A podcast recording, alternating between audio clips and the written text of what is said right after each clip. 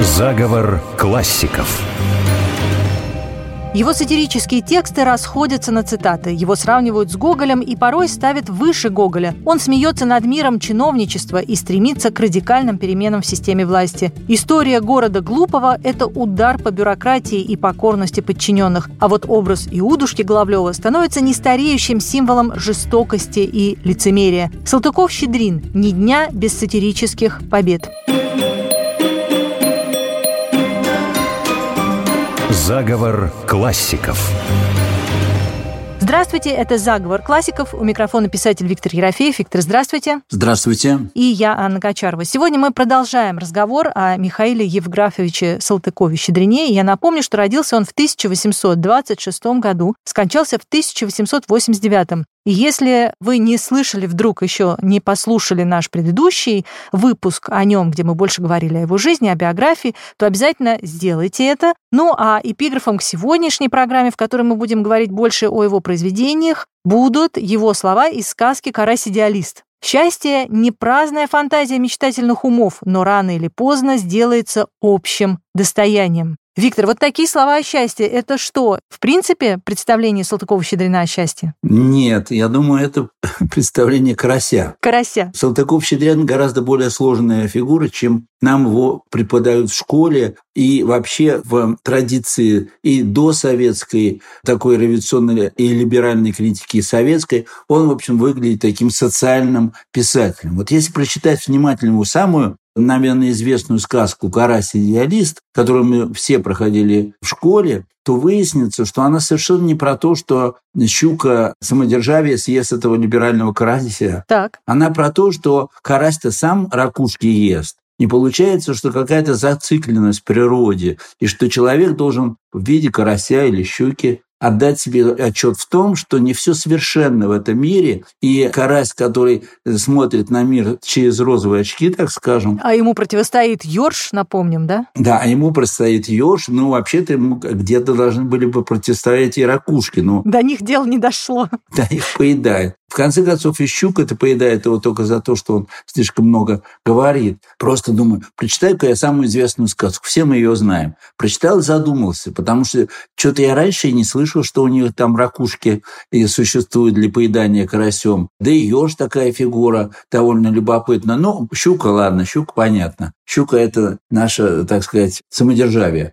А вот если говорить о самой сказке, то она грустная. Поэтому эти слова и мы вынесли в эпиграф не потому, что это мотто, как говорят, то есть пароль, скажем так, самого Щедрина, а просто потому, что вокруг этой темы у Щедрина очень много вращается, он очень внимательно за этим следит. И, может быть, поэтому, мы говорили в прошлой передаче, он такой грустноватый, в нем нет такого пафоса открытия всех дверей и выйти на, на солнечный простор. Но, тем не менее, он понимает, что если вот принять позицию карася, то вот оно счастье очень рядом. Просто вот он, раз, бери его и питайся им но пытается он все-таки карась ракушками. Давайте вспомним небольшую цитату, послушаем из этой сказки. «Слушай, дурья порода, едят-то разве за что?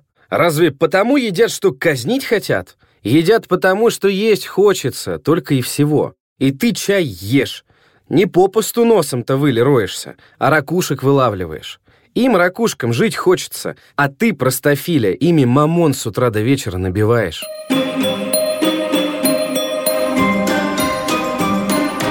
Виктор, признаюсь, с огромным удовольствием перечитала эту сказку и вообще с огромным удовольствием готовилась. Вам тоже показалось, что про ракушек мы как-то на них не обратили внимания? Про ракушек, конечно, да, как-то ускользало раньше. Да. Куда-то это уходило. Скажу, что и с колоссальным удовольствием, это забегая немножечко вперед, перечитала даже, признаюсь, слушала просто аудиокнигу господа Головлевой. Совершенно гениальная книга. Да, будем об этом сегодня говорить обязательно, конечно, об этом произведении. Ну, а пока, если о красе, о счастье и вообще о языке и о том, Почему же сложилось так, что его упростили немножечко в интерпретациях, в трактовках? Ой, я бы не сказал немножечко. За что? Я бы сказал, что его сильно упростили. Если не сказать, что его, в общем-то, как-то подкастрировали. Потому что он, конечно, очень колючий. Он, конечно, вот как еж. Угу. Но вы знаете, дело в том, что я вот, например, его прочитал с огромным удовольствием. Когда мы решили, естественно, про него делать программу, я думаю, ой, ну, в общем, еще будет такой обличительный писатель. Вот-вот, я тоже об этом подумала, честно. Признаюсь, это было неправильно. Получается, что мы как-то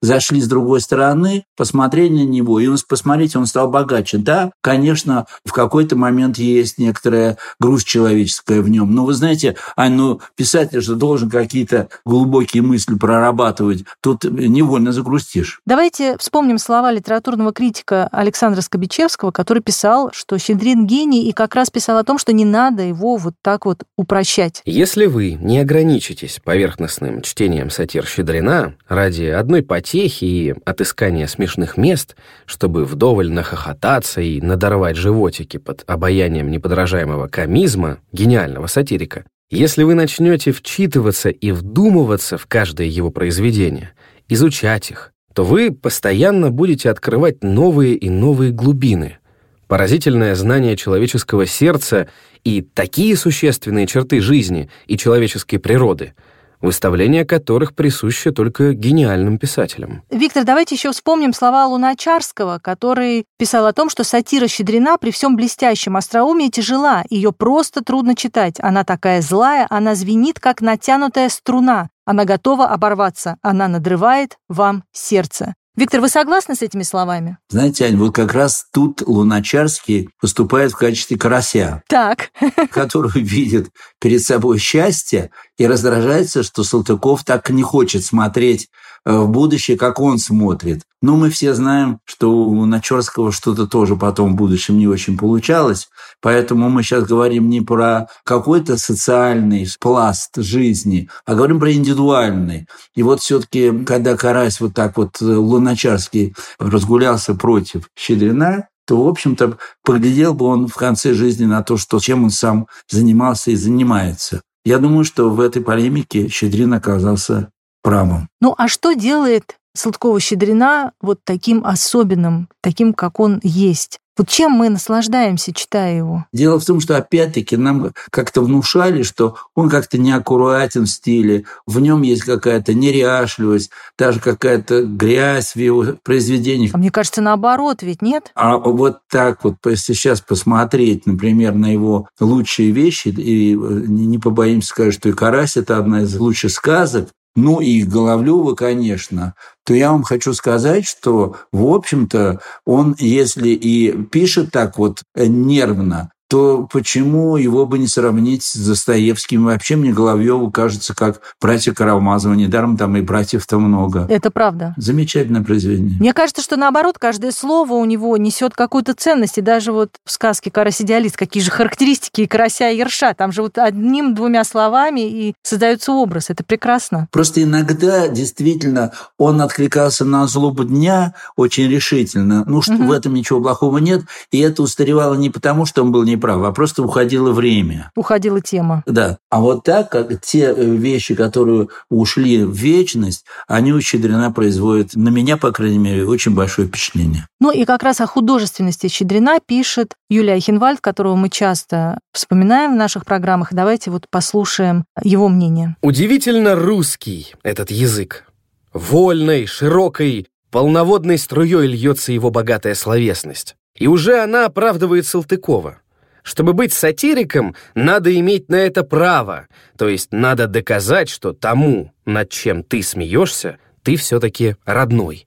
А не стоишь около смешного, как досужий любопытный, которому смеяться ничего и не стоит, который от этого никакой нравственной боли и не испытывает. Сатирик, что иммигрант.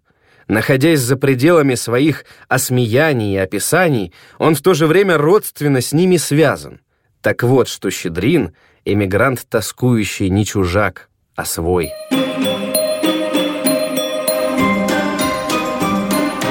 Мы продолжаем разговор о Салтыкове-Щедрине и говорим сегодня больше о его произведениях. Виктор, вы только что сказали о том, что он часто отзывался на какие-то сиюминутные события, и потом это, возможно, уходило, как-то уходила эта тема. На что он отзывался? Прежде всего? Во-первых, надо сказать, что он жил в такое время горячее, когда Россия повернулась к реформам, освободила крестьян от крепостной зависимости, когда общество поделилось на разные направления, и Щедрин, естественно, тоже не мог остаться без направления. Он выбрал такой путь умеренно радикальный, но тем не менее радикальный. Конечно, это нонсенс, но тем не менее у него умеренный радикализм, потому что его хватало на то, что, чтобы, так сказать, не гнать лошадей к революции. И вот Конечно, он отзывался. Он отзывался и по поводу коллег, которые так или иначе расставлены по другим берегам, по другим направлениям. Он отзывался, конечно, на русско-турецкую войну, которая будоражила все общество.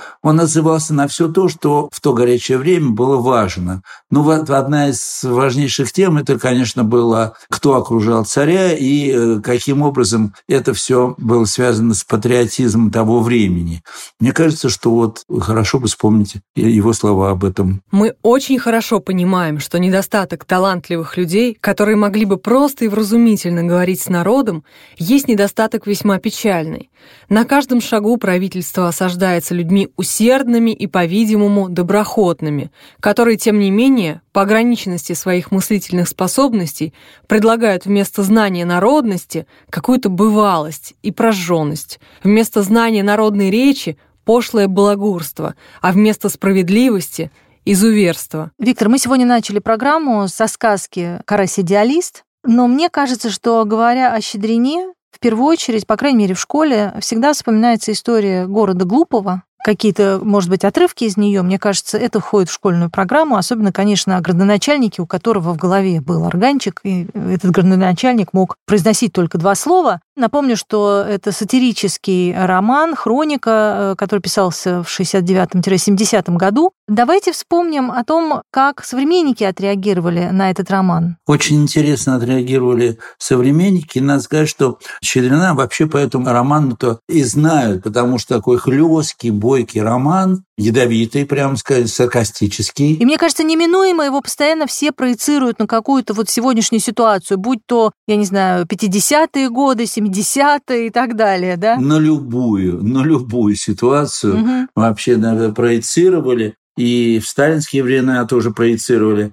Я бы не сказал, что там все получается очень складно, потому что он сделал это историей города, а в общем-то это скорее парад губернаторов, но об этом мы еще поговорим чуть позже. А сегодня я думаю, что все-таки надо сосредоточиться на истории одного города или на истории города Глупого, потому что мне кажется, что все-таки он тоже, этот роман, немножко глубже, нежели его выдают вот как явление такой резкой социальной критики. Давайте послушаем, что об этом писал Алексей Суворин, критик и журналист, о котором, кстати говоря, мы будем делать следующую нашу программу. Можно впасть в ту же грубую ошибку, в какую впадали некоторые иностранцы, посещавшие Русь в XVI веке и говорившие, что русским народом можно управлять, только запустив в их кровь по локоть руки. Господин Салтыков, конечно, не говорит ничего подобного.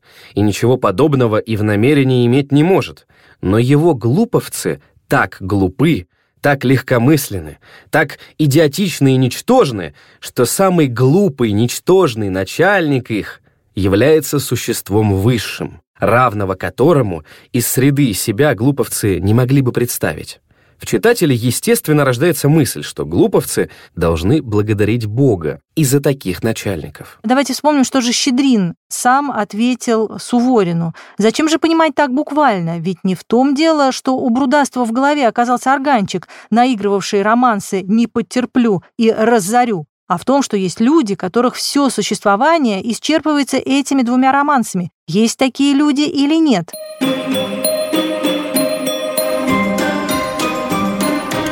Виктор, а вам нравится история города Глупого? Если составить какой-то рейтинг произведений Щедрина, где для вас будет? Я бы не так уж прямо рейтинг не делал, но вообще я как раз почитал это произведение сейчас с меньшим удовольствием, чем раньше. И даже мне сначала показалось, что Суворин прав, и вот наши слушатели его оценку теперь знают. А потом все-таки я подумал, что он как-то писал очень гневно, очень яростно. Это произведение, ну, слишком, я бы сказал, обжигающее. А мне оно показалось тяжеловесным каким-то. По языку, по назидательности, может быть. Вот я бы сказал назидательно. Да, здесь получилось, он, конечно, выступил в роли Ерша. Не Карася, а Ерша. Но вы знаете, ну, с другой стороны, есть какие-то смешные места. В общем, я бы не стал его низко опускать по рейтингу, просто сказал бы, что, конечно, эти вещи уже немножко стали банальными. То есть вот здесь Щедрин как-то вышел на поверхность э, банальности, а в других произведениях у него мысли действительно очень даже закапаны глубоко. А вот еще какой аспект. Вычитала, признаюсь, в какой-то литературоведческой статье, сейчас не вспомню, к сожалению, автора, но идея в том, что Щедрин, возможно, в этом произведении одним из первых русской литературе создает такой образ утопического города и образ фактически Вавилона, который движется к гибели. Вы с этим согласны? Я думаю, немножко он погорячился. Так. У Синковского тоже на такие вот фантазии были. Мы, кстати говоря... Тоже о нем делали программу. О нем тоже говорили, да. Угу. Ну, я не думаю, да у Достоевского тоже не вот сон смешного человека, рассказ утопические и очень много и других, просто называю то, что на поверхности. Знаете, ведь дело не в том, что город и фантазия и так далее. Дело в том, с какой целью внутренней это все написано. Щедрин ведь написал это на самом деле автобиографическое произведение. Он сам был вице-губернатором в разных районах России, попадал, значит, в истории, когда его губернаторы выглядели действительно с органчиками. Он, кстати говоря, очень смелый был. Он не боялся говорить начальству, то есть губернатору, все, что думал о нем. Поэтому здесь скорее собраны, так сказать, еще негодование и обиды самого чиновника Щедрина высокого ранга, но, с другой стороны, ответственного и, значит, э, э, желающего, естественно, добра этой губернии, но понимающего, что есть э, в чиновничестве такие люди, которые на самом деле просто работают ради собственной корысти, включая самого губернатора. Давайте вспомним небольшой отрывок из этого произведения. Это уже концовка истории города Глупого. И, кстати говоря, она интересна. Вот с этой идеей «оно», да. она действительно приобретает какой-то, я бы даже страшно сказать, метафизический характер. Да, я, кстати, тоже вот об этом думала, когда в этот раз перечитывала. Через неделю пишет летописец, глуповцев поразило неслыханное зрелище. Север потемнел и покрылся тучами. Из этих туч нечто неслось на город. Не то ливень, не то смерч. Полное гнева оно неслось, буровя землю, грохоча, гудя и стеня, по временам изрыгая из себя какие-то глухие каркающие звуки. Хотя оно было еще не близко, но воздух в городе заколебался. Колокола сами собой загудели, деревья взъерошились, животные обезумели и метались по полю, не находя дороги в город. Оно близилось, и по мере того, как близилось, время останавливало свой бег. Наконец земля затряслась, солнце померкло, глуповцы пали ниц. Неисповедимый ужас выступил на всех лицах, охватил все сердца. Оно пришло. Виктор, ну и, наверное, разговор о городе Глупове можно э, завершить словами самого Щедрина, который писал, что это произведение прежде всего представляет собой мир чудес, отвергать который можно лишь тогда, когда отвергается существование чудес вообще. Вот какая замечательная цитата. Ну это вы ее подобрали. Я ее подобрал, наверное, потому что мне она действительно э, нравится и продолжает нравиться. Ведь дело в том, что литература – это вообще мир чудес. И когда Суворин так строго говорит, посмотрите на историю России, она не только была заполнена вот этими самыми губернаторами щедринскими, он прав, конечно, безусловно, но у Щедрина другая, у него совершенно другая задача. Он исходит из своего собственного опыта, но погружает этот опыт, что интересно, в мир чудес. И это называется литература. Заговор классиков. Виктор, мы сегодня с вами, конечно же, уже э, вспоминали произведение господа Головлева, но мне кажется, вот настал момент, когда можно подробнее и нужно даже подробнее поговорить об этом совершенно выдающемся произведении. Не знаю, какими-то новыми глазами я э, на него взглянула или ушами послушала, не знаю уж, как правильно сказать. Мне кажется, что э, вообще Щедрина, Салтыкова-Щедрина надо начинать изучать и читать, если не с «Карася идеалиста», то вот с этого произведения. Они разные по длине, прям скажем, это огромный роман, и этот роман, который... Но он же прям затягивает, согласитесь. Да, этот роман, который как бы суммирует творчество Щедрина и в самом лучшем виде это делает, потому что Щедрин в этом романе, в общем, такой, я бы сказал, словами Михаила Михайловича Бахтина, он такой полифонист. Угу. Все развивается в разные стороны. Какой там потрясающий портрет отца Иудушки человек, который гордился тем, что его Барков, который тоже был нашим героем как-то. Да, да, да. 18 века, который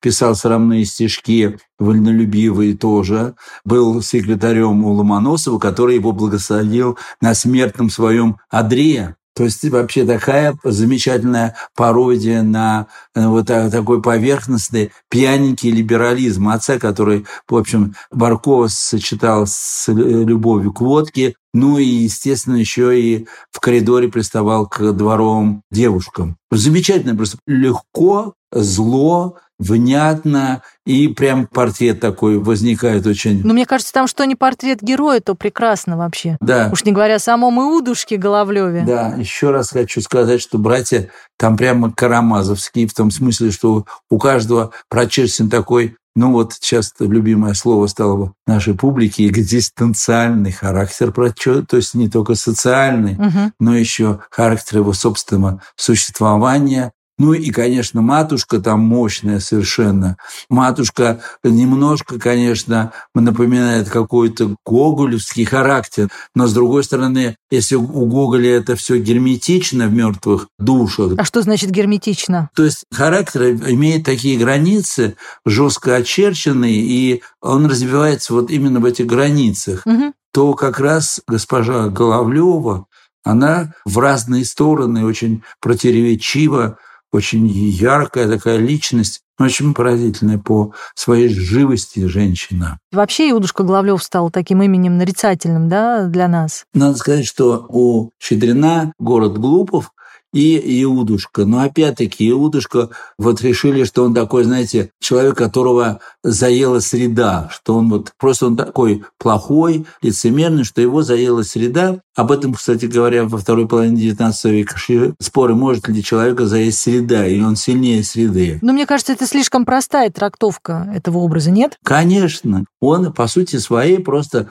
такой вот исчадие каких-то пороков, гораздо более глубоких, нежели то время, которое его формировало. Ну, время было податливо на и на те, и на другие поступки, но он просто вот такой вот выискался, и Щедрин его нарисовал. Он не хуже Смердякова, надо сказать, по картинке. Ну вот, мне кажется, что здесь Щедрин достиг своих высот и, надо э, сказать, завершил очень серьезно своим произведением свою литературную карьеру. Ну, давайте вспомним небольшой отрывок, как раз монолог Иудушки Головлева. Позвольте, маменька, я говорю, тепереча в поле очень нехорошо. Ни дороги, ни тропочки, все замело. Опять же волки. А у нас здесь и светленько, и уютненько. И ничего мы не боимся. Сидим здесь да посиживаем лотком да мерком. В карточки захотелось поиграть, в карточки поиграем. Чайку захотелось попить, чайку попьем. Сверх нужды пить не станем. А так, сколько нужно, столько и выпьем. А чего это так? От того, милый друг маменька, что милость Божья не оставляет нас. А знаете ли вы, маменька, от чего мы в дворянском звании родились? Все от того, что милость Божья к нам была. Кабы не она, и мы сидели бы теперь в избушечке. Догорела бы у нас не свечечка, а лучинушка. А уж насчет чайку да кофейку, об этом и думать бы теперь не смели. Виктор, знаете, я когда сейчас вот обратилась к этому произведению, и не только вот я говорю, я слушала аудиокнигу, но и когда текст берешь, мне кажется, что прочитав эти строчки, навсегда отделаешься от различных уменьшительно-ласкательных форм существительных, то, что в современной речи стало очень популярно и часто используется, мне кажется, что это такая просто прививка против. Вы не согласны? Ну, конечно, да. Дело в том, что не по-разному используется. Иногда такое, например, приветствие, как «приветик», выглядит ужасно. А иногда сказано так вот с какой-то иронией и с насмешкой, выглядит вроде бы положительным таким камушком к началу разговора. Камушком опять-таки. Да. Чайку да кофейку, свечечка, лучинушка. А одно на другое налезают эти слова, и выглядит это, конечно, не только комично. Это чудовищно просто. А выглядит просто чудовищно, конечно. Да, да. Потому что из этого просто какой-то гной лицемерия хлещет. Ужасно. А вот еще какой у меня вопрос. Помните, в первой программе, когда мы говорили больше о биографии Салтыкова-Щедрина, мы вспоминали его слова о том, как он впервые познакомился с Евангелием, и что вообще Святое Писание для него, в общем, имело очень важный, это был для него текст, как вы считаете, вот то, что главный герой, он Иудушка, и он, э, я так понимаю, один из первых русских писателей XIX века выводит, ну, как бы, да, его библейское имя выводит у себя. Это важно? Это не случайно? Нет, конечно, не случайно. Кстати говоря, Иудушка, конечно, это не имя, а кличка. У Щедрина, в общем, все так аккуратно складывается в его концепциях, поэтому таких просчетов не бывает. Помните, в первой программе говорили, что там и Евангелие, и вот эта вот порка его да, конечно. матерью в два года. И мне кажется, что это в «Господах Головлевых» в конце концов тоже проступает вот этот ужас, и с другой стороны свет. Но свет, вы знаете, он именно в том, что это произведение нашел слова и описал его. То есть в качестве света выступает само собственное произведение высокого такого полета, высокого качества. А как современники приняли этот роман? Вообще Щедрина мы в первой программе тоже говорили, недооценили. Угу. Именно потому, что его пустили по революционному направлению, но и он все-таки действительно был радикалом. Об этом мы сегодня говорили. И только Серебряным веком, помните, да. об этом разговор шел, вдруг его обнаружили. И вот обнаружили его так, как потом же и не стали больше обнаруживать уже советские времена. Серебряный век здесь раскрыл Щедрина именно вот с этой экзистенциальной или с этой, можно сказать, более глубоко, можно сказать, метафизической позиции. Поэтому, если вот так вот обобщать, то, что делал Щедрин, то можно сказать так, что он был гораздо более значительный, чем его приняли современники, и гораздо, тем более значительнее, как его приняли советские критики. Серебряный век, иногда его как бы упрекают в легковесности или в какой-то парадоксальности излишней. Нет, он здесь Щедрина открыл, и мы вот сейчас скорее идем за серебряным веком в толковании Щедрина. На самом же деле мы идем с вами просто потому, что мы прочитали, и нам показалось это значительно и очень важно.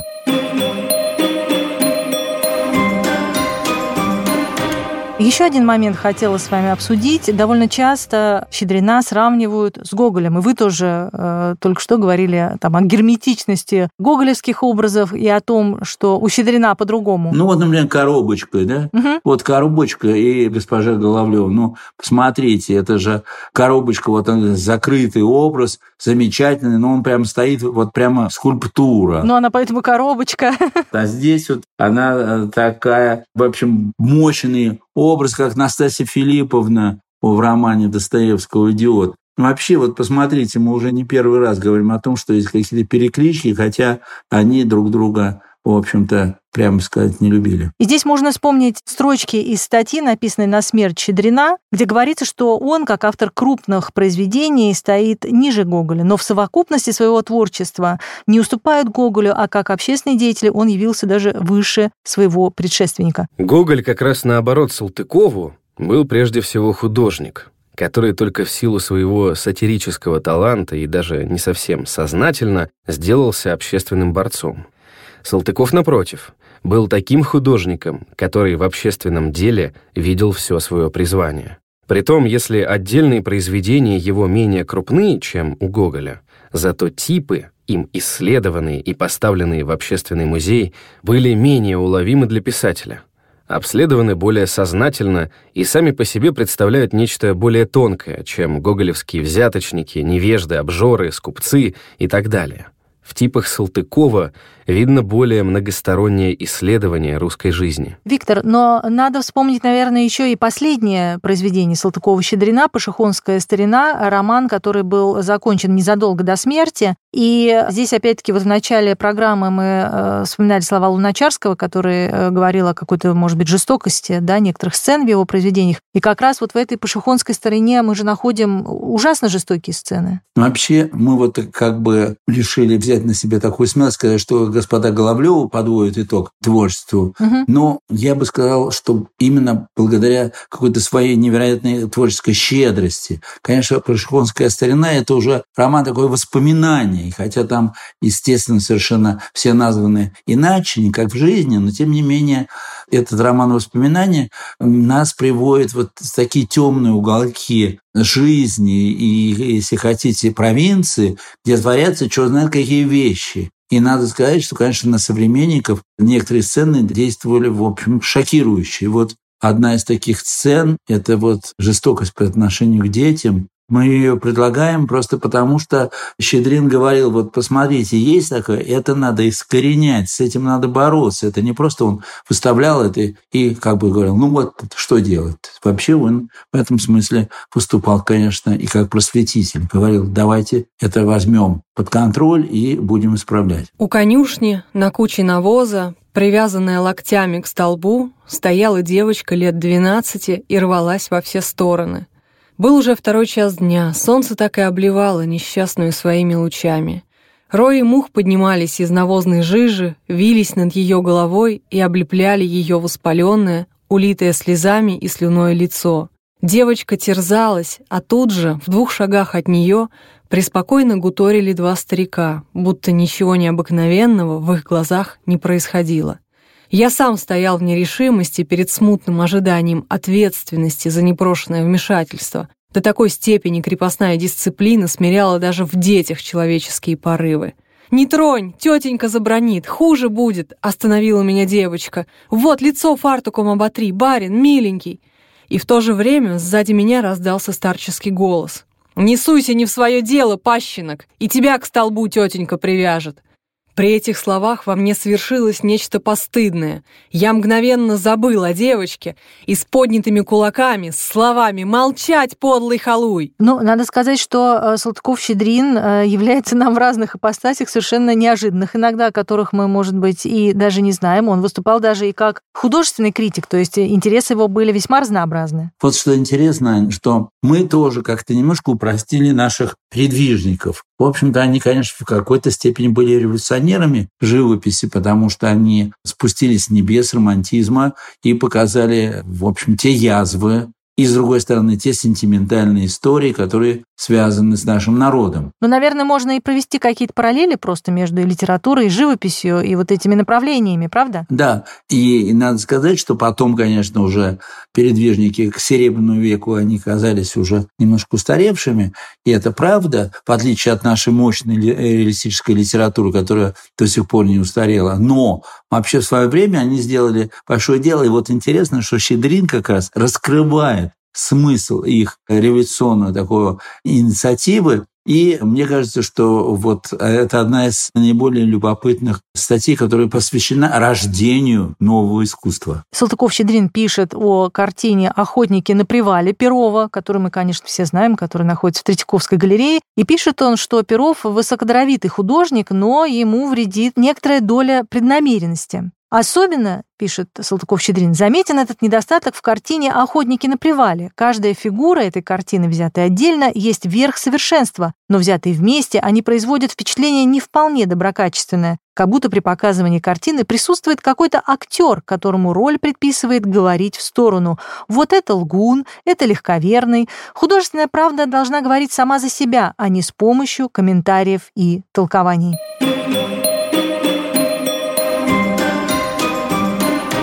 Вот посмотрите, как глубоко интересен Щедрин наш, сегодняшний герой. Но он действительно подмечает какую-то деталь очень важную, да? Мы приходим в Третьяковку, смотрим на эту картину, мы улыбаемся ей, потому что вот такой вот похвальба, которая знакома для нас, когда мы встречаемся с охотником, рыболовом и так далее, Но посмотрите, он как-то настолько правильно схватил эту тему, Щедрин, что после этого действительно говорит, что не надо говорить за искусство, пусть искусство скажет за себя. Очень важная тема. Виктор, ну если подводить какие-то итоги, в чем же суть щедринского творчества? Только что мы об этом сейчас и сказали, мы с вами, в том, что Щедрин настолько разнообразен и настолько глубок, что он может в маленькой статье о передвижниках вдруг раскрыть смысл самого своего творчества. Ведь у него там действительно, ну, может быть, чуть-чуть за исключением а истории одного города, все говорит само за себя. Никто не толкает эти произведения, это творчество в какую-то сторону, которая говорит, учитесь, изменяйтесь, делайтесь лучше. Нет, читатель получает полную свободу. Знаете, я хочу вам сказать неожиданную вещь. Я хочу сказать, что Щедрин один из самых свободных писателей XIX века в нашей литературе. Ну и давайте вспомним э, слова Юлия Эхенвальда, который тоже подытоживает и объясняет нам в большой степени, в чем же смысл творчества Салтыкова-Щедрина. Идеалист и мыслитель – некто больший, чем специалист сатиры – Щедрин жил не только на плоскости. Выдающийся психолог, он принадлежит к плеяде наших высоких художников. Его пашихонская старина, этот эпос русского крепостничества, портретная галерея незнатных предков. Его господа Головлевы, иные из его губернских очерков, рассказов и сказок представляют собою большую и недостойную забвения словесную драгоценность.